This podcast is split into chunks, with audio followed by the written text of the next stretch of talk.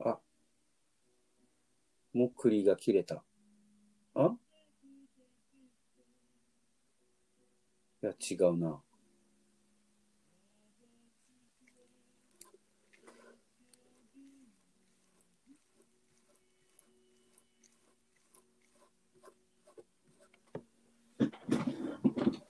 うん。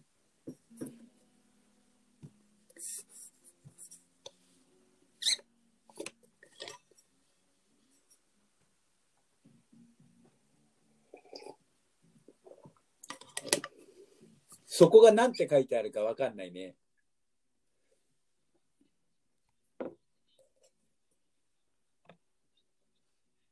うん。そこは、ああ、そうか。ってことはそこはボタンとしか読まないわけか。うん。うん。うわー、めんどくさー。うん。うん。うん。離れちゃうね。うん。なんだろう。どこなんだろ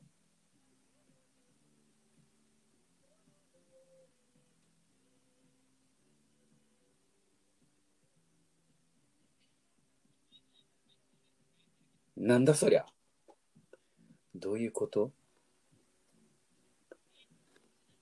うん。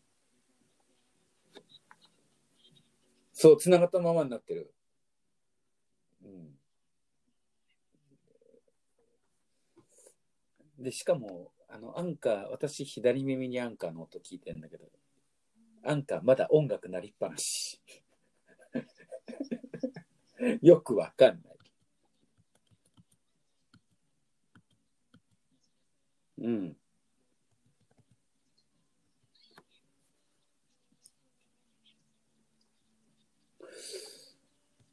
えーっとね、一応書いてあるのは、あなたが一番乗りですって書いてあって、その、そう。で、あなたがレあの友達がレコーディングに参あ参加次第レコーディング始まりますって書いてある。うん。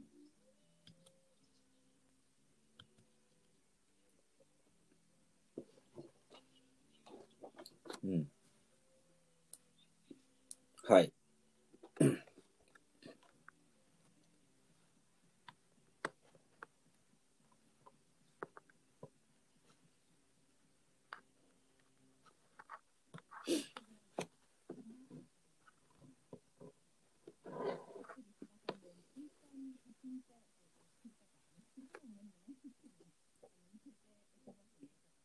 うん。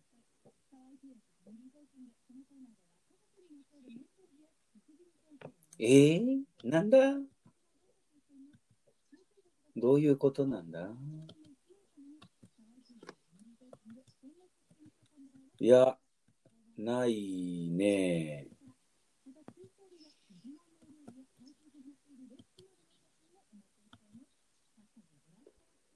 このサークリンド、サークリートウエスタンモークってなんだこりゃ？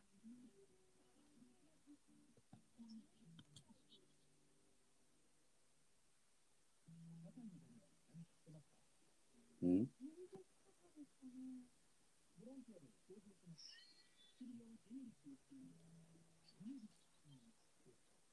ははは。なるほど。ああ、そういうことだね。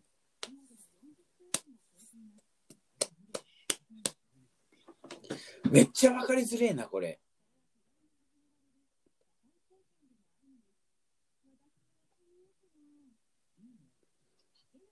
止まった。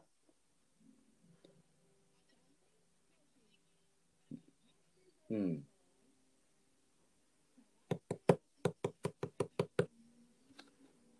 いや、そこを押してみたら、する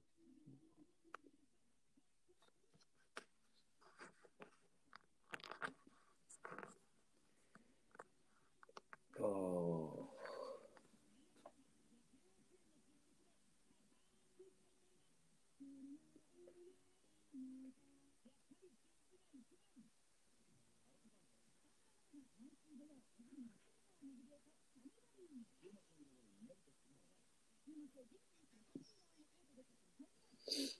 うん。うん。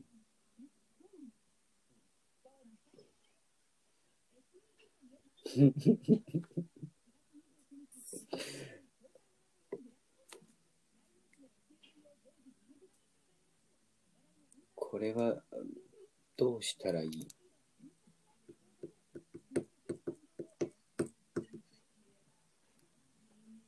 ん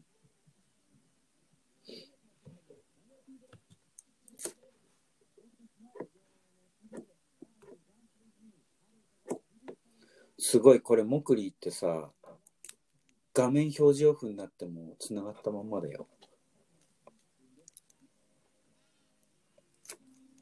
うん。うん。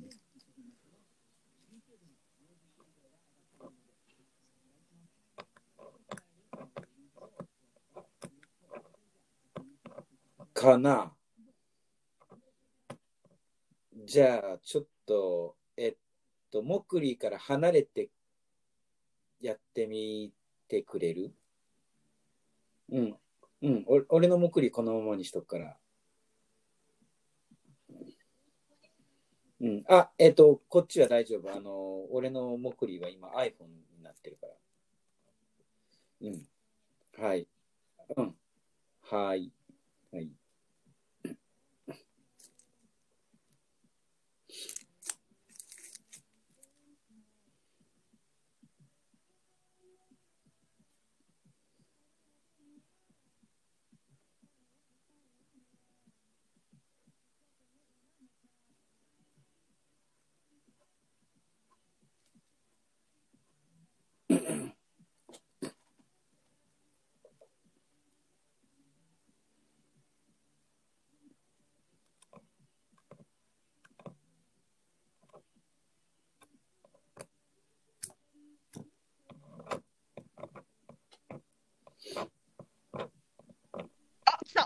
お、来た来たーやっと来た来たやっと来たやっぱこういうことですよ。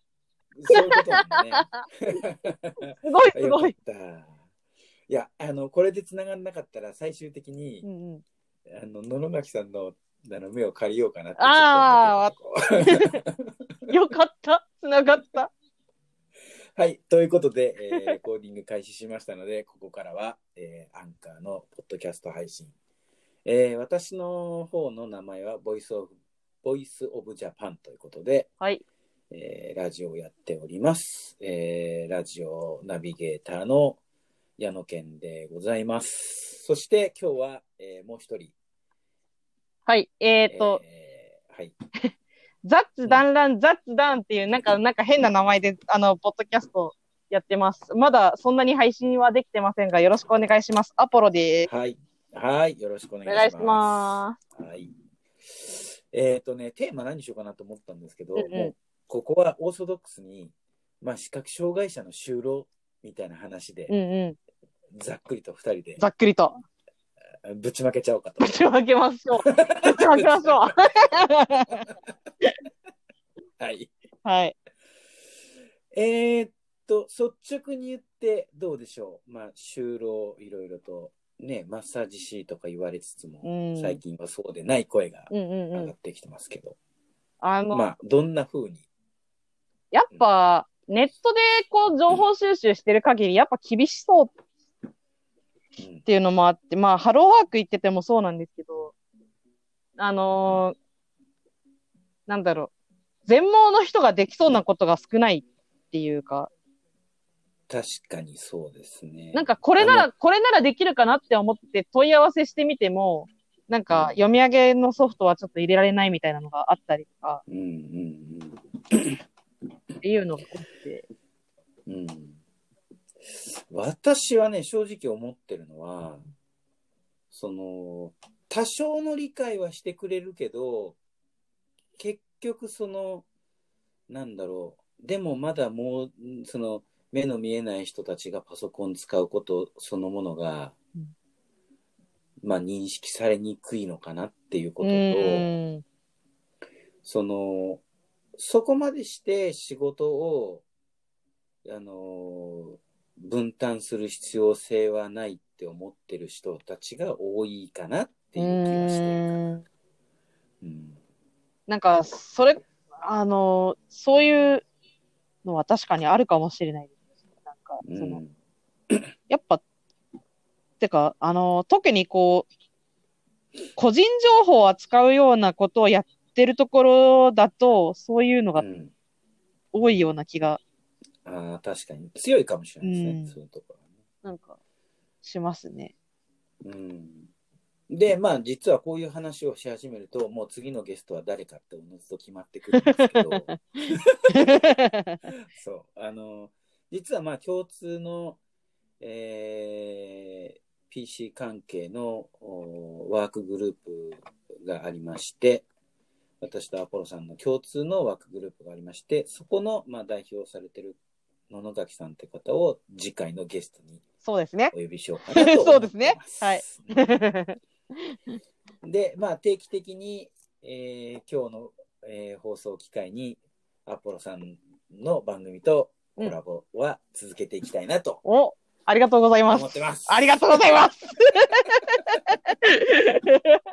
嬉しいな。で、じゃあ、私たちがどうやって知り合ったかっていう話になるんですけど、ですね。あれ、いつぐらいだったかな？もう10年、それこそ10年結構前ですね。前だよね。しかもツイッターで、ツイッターだったっていうね。そそう。で、昨日実は夜、ふとそんなことを思い出しつつ、そういえばツイッターだなって思ってて。、もう名前もアカウント、あの ID 自体もコロコロコロコロコロコロコロコロ変わってるんで、あれってなりますけど、実は、そうそうそう。知ってるっていうね。そ私はね、10年間トライオブザドリームで続けてきて、9年間かな。で、去年、あの、まあ、防災のことをちょっと本格的にやり始めたきっかけで、今のツイッターのアカウントう。うんうにしん。まして。で、まあ、防災士の資格も取りたいなと思いつつ、うん。えーまだ1年経って取れてません。うん。まあ、いろいろありますもんね。そうなんです。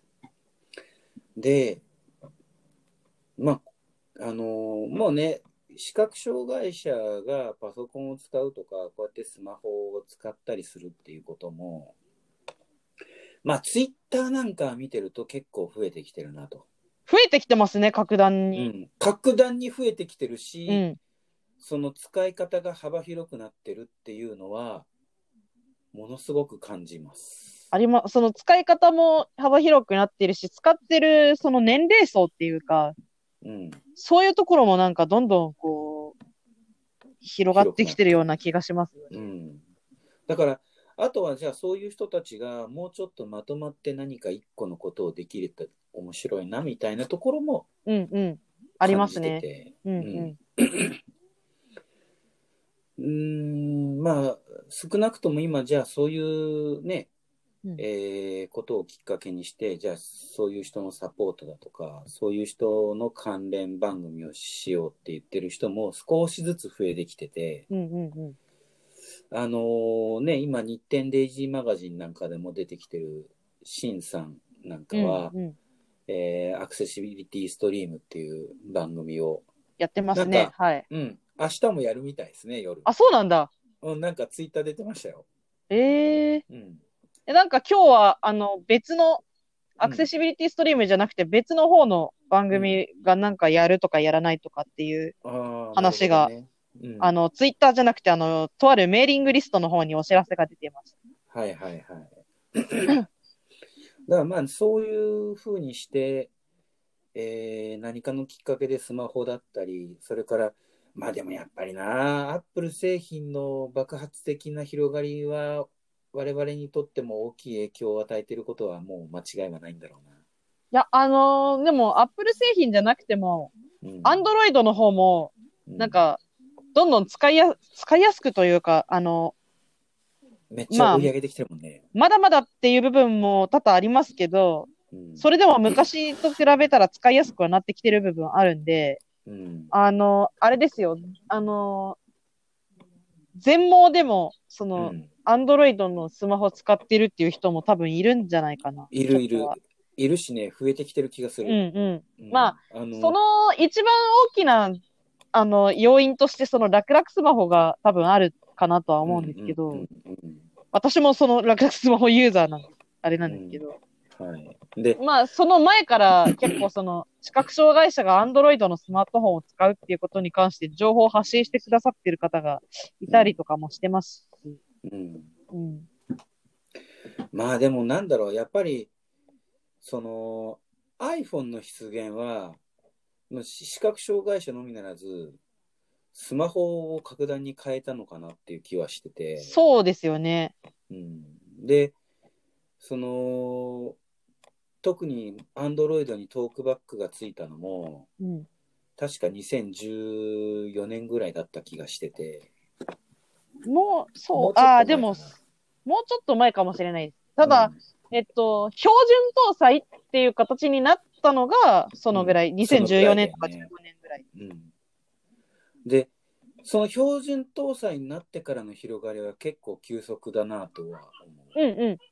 うん、そう思います、私も。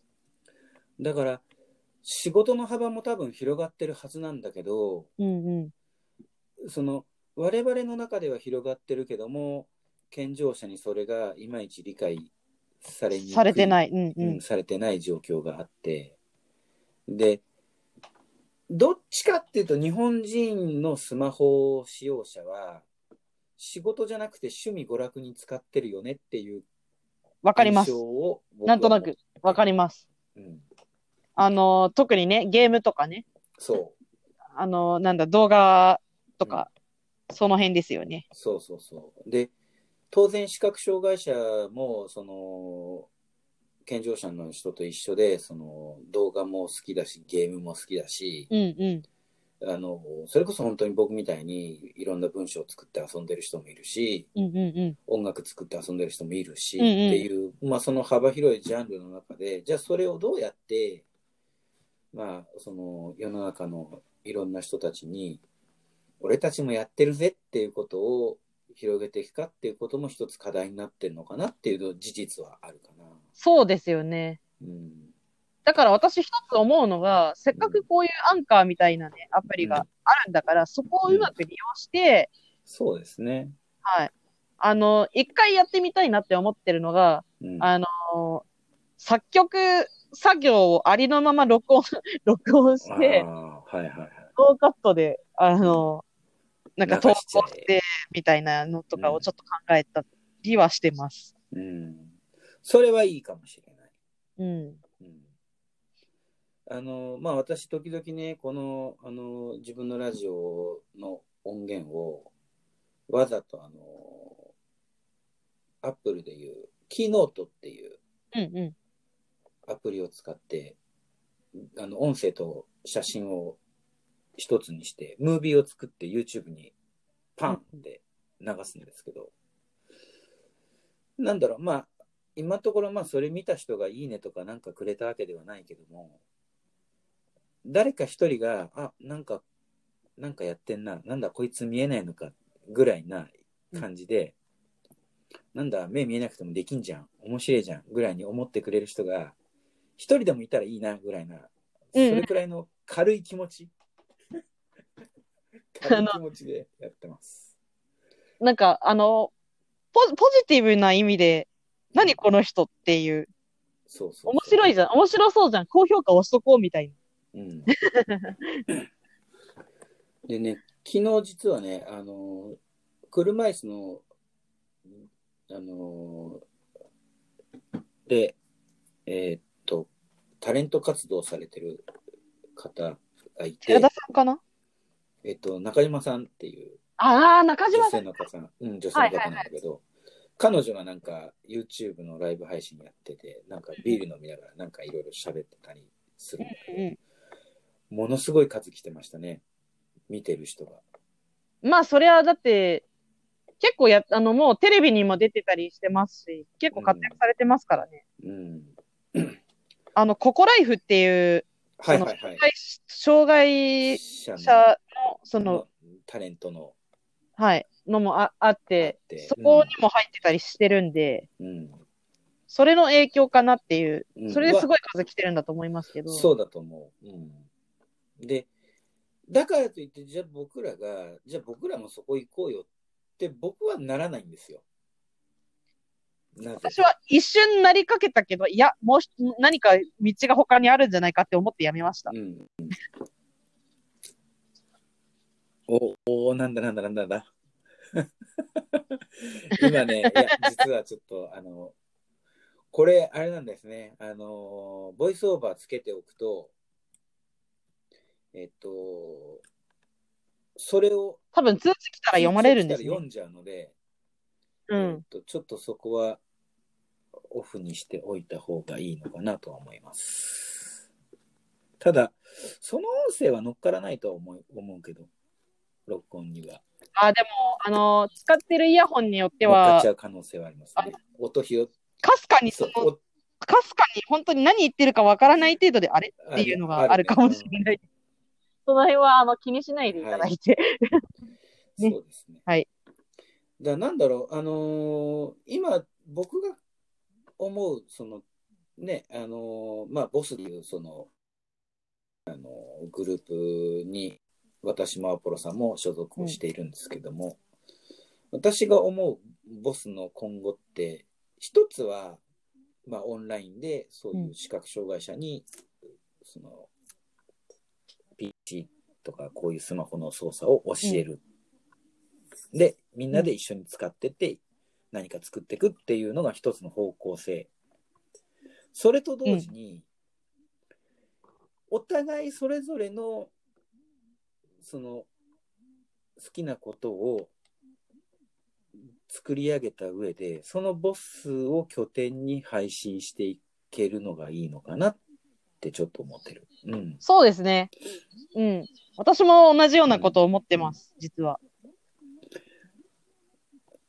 だからなんだろそういう、そういう意味では好きなことでこうやっていけそうなメンバーって実はボスは結構揃ってて、う。うんまあ、あの、全盲の声優さんもいますし、一人。で、かと思えば、あの、小説なんか書いてる方もいますし。で、あの、めちゃめちゃかっこいい曲作れちゃう人もいるし。で、私みたいに歌える人もいるし、みたいな。えーっと、アポロさんは結構いろいろね、歌ったりもするし、それからゲームもやるし、はい。ね、あの、時々は、あの、ちょっと声優っぽく、いろんな真似してみたりね。うんやります、やります。あの、だからなんだろう、あの、多分その一つの野望として、世の中のいろんな案内放送を全部視覚障害者にやってもらえみたいな、そうそうそう。それはね、やったら絶対面白いと思うんですよ。ここの駅に行けばこの人の声が聞けるみたいな。そうそうそう。そういう意味ではね、私、地元のあの最寄り駅の音声やりたいなって思うんですよね。そう。で、僕だからね、僕今やりたいのは、まあラジオは当然、そのやりたいんだけど、で、名古屋に特化し、あの、僕名古屋に住んでるので、名古屋に特化したそのメディアを作るっていうのもそうだし、まあ、できればね、あの、東海ラジオとかああいう大手のところで、まあ夜中でもいいから番組もしたいな、みたいな。そうですよね。やっぱそういうのありますよね。いっと、てか、あの、わ私も、私もっていうか、なんかこう、これを機に、どんどん情報発信していって、最終的にはこう、地元の人たちと、あの、館林にコミュニティ FM 局を作るっていう。作る コミュニティ、そして自分も喋るという。多分ね、FM 電波じゃなくてもいい気がするの。うん。あの、変な話、FM 電波になるとめっちゃお金かかるから、コミュニティとして一つの市の中で、ネット配信でもいいから、うん。あ、それやりたいですね。そううそうそうあのん。コミュニティ局をそれは思いますアイディアもいいかなと思ってて。それもすごい、あの、うん。気になってはいて、なんで、その喋れる人が地元に、まあ、あとはいるかどうかっていう問題があって、で、一応、あのーまあ、情報し発信したりとかっていうのも、こう、あって、あの、地元の人が集まる、あの、LINE のオープンチャットっていうのが今あるじゃないですか。あれで館林の出身の人、在住の人が集まるオープンチャットっていうのを見つけたんで、そこに実は入ってて、なんで、そこのメンバーの中から誰かとかちょっと考えてたりなるほどね、はしています。で、しかもネット配信だったらね、あのいろいろ、なんだろう、その場所とか機材を問わず、うん。やろうと思えばできちゃいますからね。うん。それこそこうやってうん。うんアプリ使ってコラボ配信でもいいし。うん。でね、例えばその変な話、視覚障害者が健常者でうまく使えてないっていう人に教えることも多分できるとそう思そうそうそうそうそうん。よくある話は、これは視覚障害者あるあるですけど、よくある話が、なぜか視覚障害者がドコモショップとかに行って、ドコモの店員に、ここの使い方はボイスオーバーだとこう使うんだよっていうことを教えてるっていう。あ。あはいはいはいはいはい。あとは、あとはっていうか、あれですよね。あのーこれ、あの、実際あった話なんですけど、あの、ショップとかではないですけど、その、スカイプを使い始めた頃に、そのスカイプで、その、こんなソフトがあるよっていうのを自分が知ったのを他の人に教えるっていうことがありまして、一回。でその時まだでも自分のパソコンって持ってなくて、家族で共用で使ってたパソコンからスカイプに入ってたんですよ。で、それで喋ってるのを聞いた親が、え、他の人にそのソフトの使い方を教えてる、すごいっていうふうに思ったらしく。そこはちょっとね、あの家族の人にどうやって理解してもらうかっていうのが一つのポイントだから。うん。そうですね。だからそこから、あの、結構、いろいろと教えることは、教えることっていうか増えましたね。家族にも教えることあるんで、なんかここの設定が、あの、なんか読み上げオフになっちゃって設定直したいから手伝ってっていう時も、ここを押して、ここを押してって言ってるんで、あの、どうなんだろう。それって、例えば家族間で、例えば男性、女性でそれぞれ捉え方違うかなと思うんだけど、例えばお父さんはどんな風に思ってるのとかって、なんか聞いたことが、あー。聞い、たことある？そこまではでも聞いたことないけど、でも二人とも共通で思ってたこととしては、んそのさっきのスカイプの話の中で、そのうん。今いろんな人にそういう何か使い方を教えられてるってすごいよなっていうのは共通で思ってることみたいで、どっかね、一個そういうのがあると、あの、まあ、親もそこはね、そういうところで子供が頑張ってるんだっていうのが、みね、あるとそうですね。うん。思うし。でもう、だから私がもうパソコンとか得意だっていうことは、それが多分きっかけで認識された感じうん。だとは思います。はい。でもまさかここまでなるとは思いま、あの、思わなかったですけど、自分でも。だからね、そのなんだろう、今、そのし視覚障害者の中で増えてるのが、マッサージの免許を取らないけれども、その仕事ができないって思われて作業所送りになってしまう人が多い。でも、蓋を開けてみると、その人は実はそういう作業よりも PC 作業の方が向いてたりとか、うん、そういうあーありますねそういうのからもう少しやっぱり盲学校とか、その視覚障害者をサポートしてる人たちも、そういうところにやっぱり目を向けてほしいな、というのは正直あります。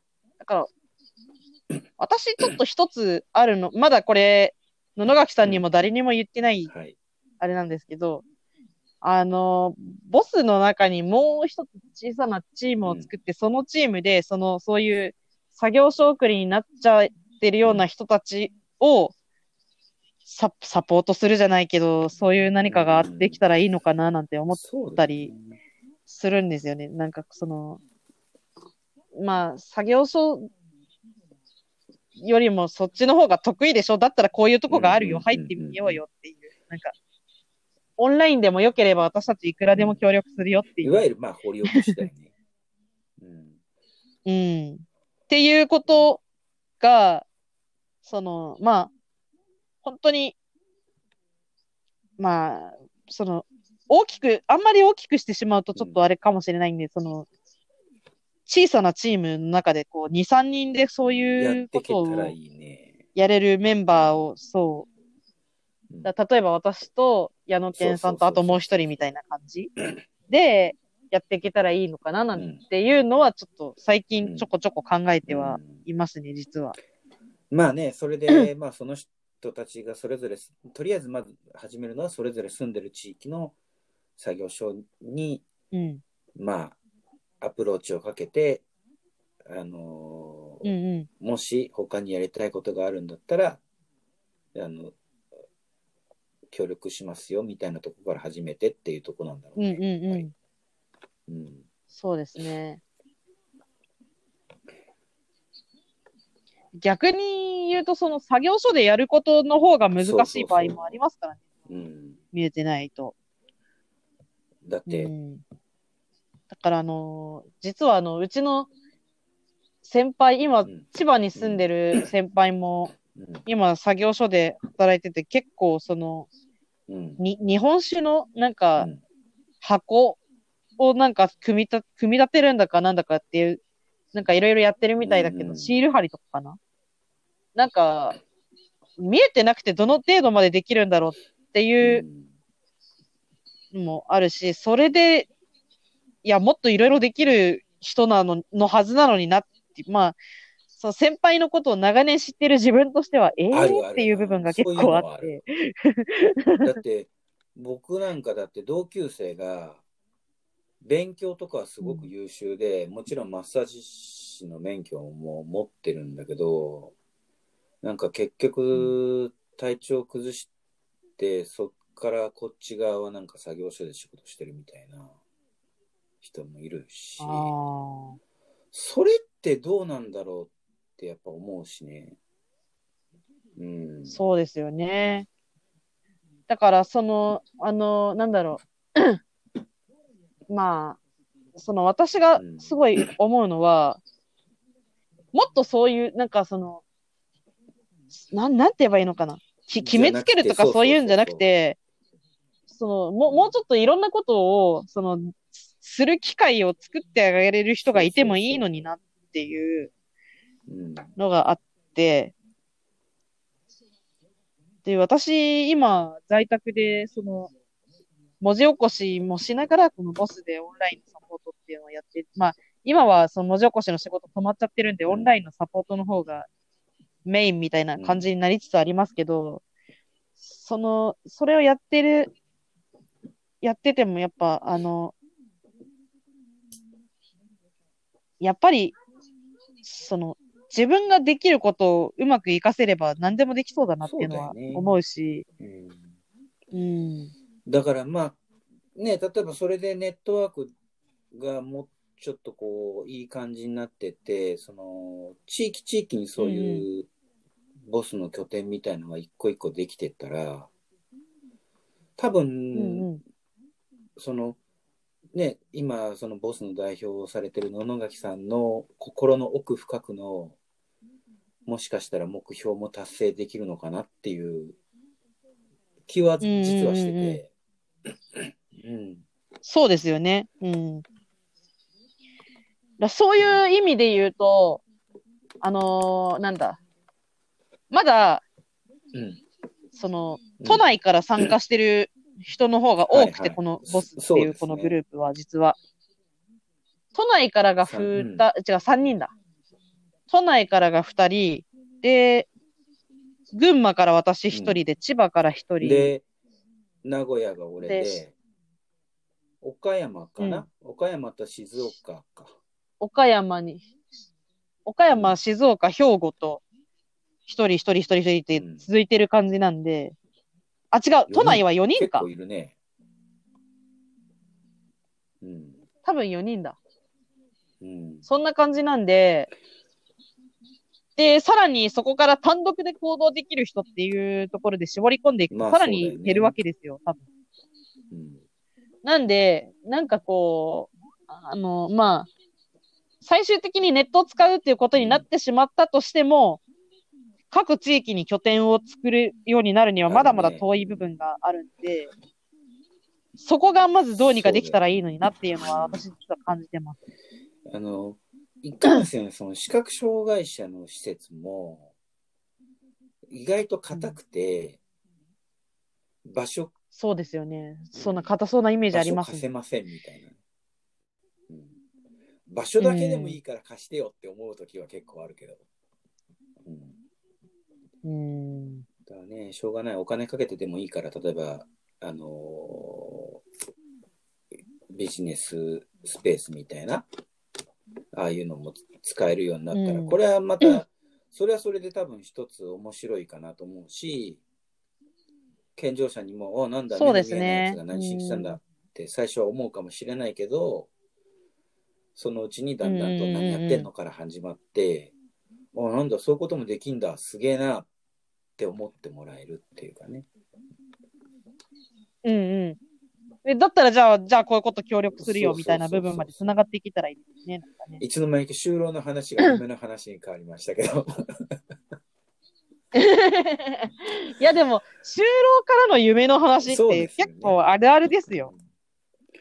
うん。特に私たちみたいに障害持ってる人ってうん結構そういうパターン多いんじゃないですか。うん。いや、多分見えててもそこは一緒なのかな。なんか、特にやる雇われてる側の人はうんそういうのはあるかもしれない。そう、あのーうち視覚障害のその、知り合いっていうか、中にはあの、はい。